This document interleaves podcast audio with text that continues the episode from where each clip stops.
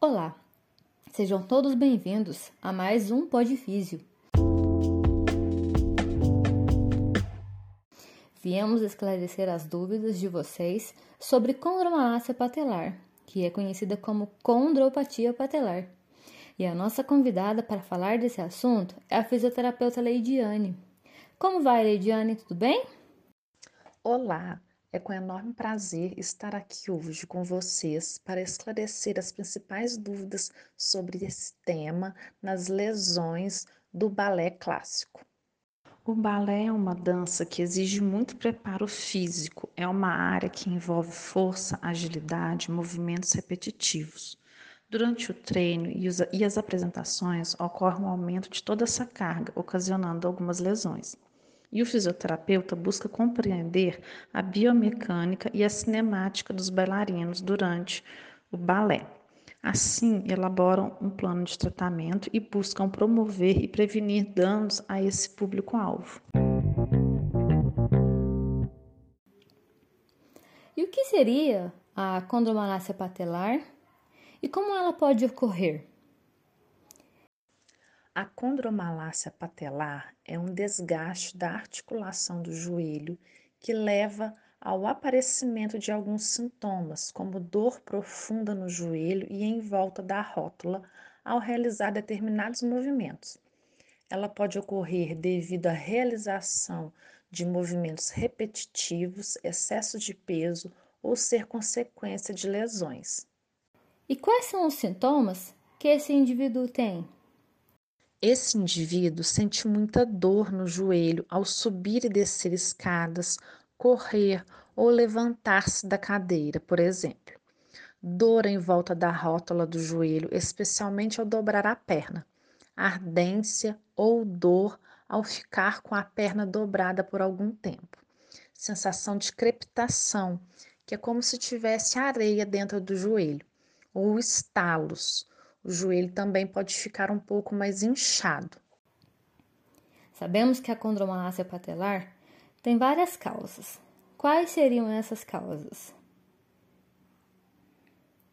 Sim, são muitas as causas.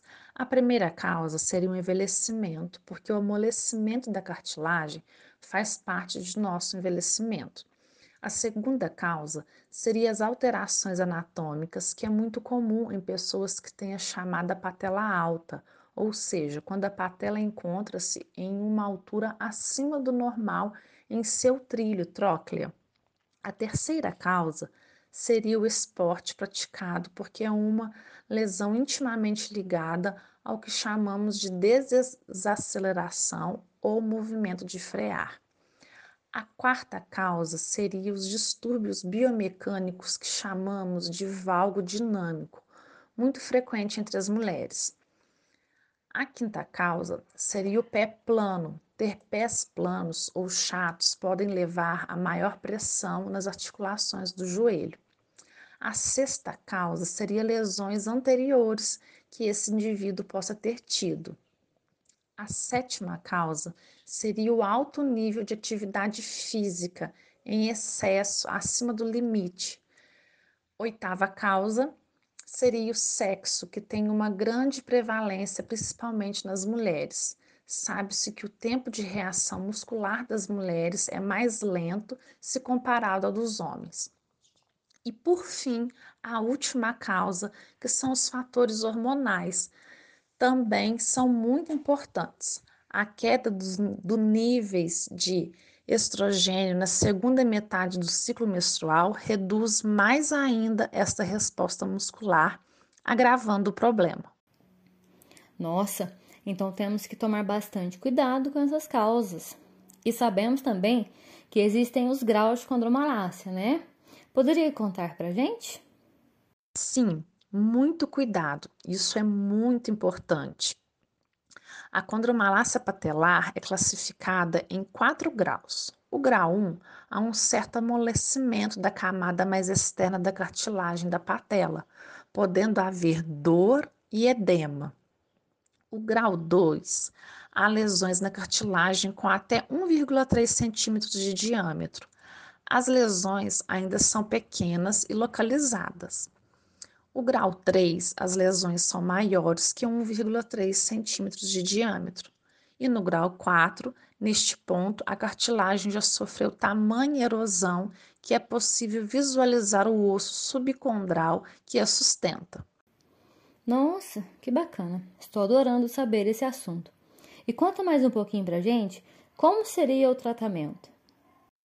Então, o tratamento seria gelo, analgésicos e anti-inflamatórios, que também podem ser utilizados nesse período para aliviar o desconforto. Após o diagnóstico, é importante que o paciente inicie exercícios de reabilitação com a fisioterapia para fortalecer e melhorar a estabilidade do joelho. O uso de joelheira que não tenha o furo na região anterior é um importante coadjuvante nessa fase.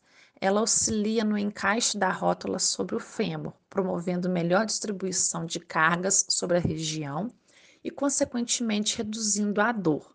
O tratamento pode ser longo, levando de 6 a 12 semanas, para surgirem os sinais de melhora. Se a dor persistir, mesmo com a reabilitação fisioterápica, pode ser indicada uma infiltração com ácido hialurônico para lubrificar a área e fortalecer a camada natural desse ácido que reveste a cartilagem. E Leidiane, conta pra gente como que o fisioterapeuta pode ajudar na condromalácia. A fisioterapia pode ser indicada com o objetivo de promover o alongamento dos músculos e fortalecimento, podendo ser feita através de exercícios ou de equipamentos como laser, ultrassom, cinesioterapia ou microcorrentes, por exemplo. A condromalácia também requer recomendações. Quais são essas recomendações? Existem algumas recomendações, sim, elas variam de paciente para paciente, mas vamos citar algumas aqui. Não ficar muito tempo com o joelho flexionado. No trabalho é importante levantar a cada hora para andar pequenas distâncias, fazer bastante alongamento e deixar a perna estendida, sempre que possível.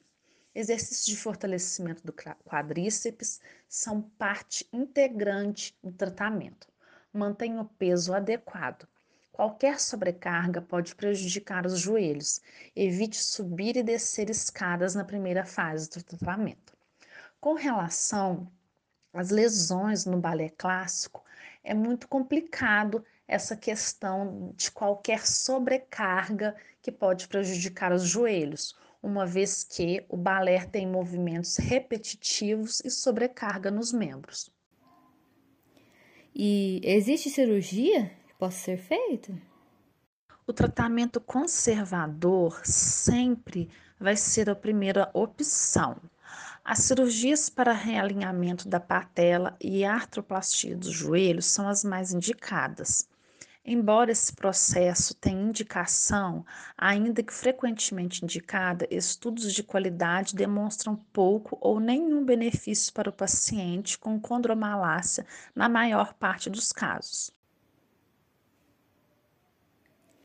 E tem mais perguntas frequentes de pessoas. A condromalácia dói quando se ajoelha? Legal, vamos lá, podem perguntar. Dependendo do nível de desgaste da cartilagem, o indivíduo pode sentir desconforto em qualquer movimento da articulação, como até mesmo se ajoelhar. Temos mais algumas perguntas por aqui. Qual a diferença entre condromalácia e tendinite patelar? A condromalácia é um problema na cartilagem da patela. Já a tendinite é uma patologia do tendão ligado a este osso. Por que a condromalácia é mais comum em mulheres?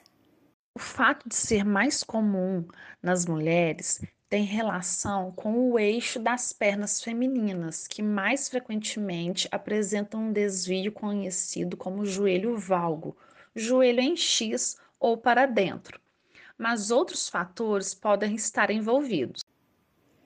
E para encerrar, temos a última pergunta. A condromalácia é a mesma coisa que a artrose? Não, a condromalácia se estabelece já no momento em que há amolecimento da cartilagem. Gradativamente, se não houver tratamento para interromper a progressão da doença, a cartilagem pode começar a desencadear uma reação inflamatória que acomete toda a articulação do joelho, o desgaste das cartilagens no joelho como um todo envolvendo estruturas do fêmur, osso da coxa, e da tíbia, osso da perna, conhecido como canela, é que marca a evolução para a artrose. Leidiane, obrigada pela participação. Adorei muito em saber desse tema abordado. Foi muito proveitoso. Muito obrigada. Eu que agradeço pela oportunidade de estar aqui falando um pouquinho para vocês de como a fisioterapia pode atuar né, na condromalácia nas lesões do balé clássico.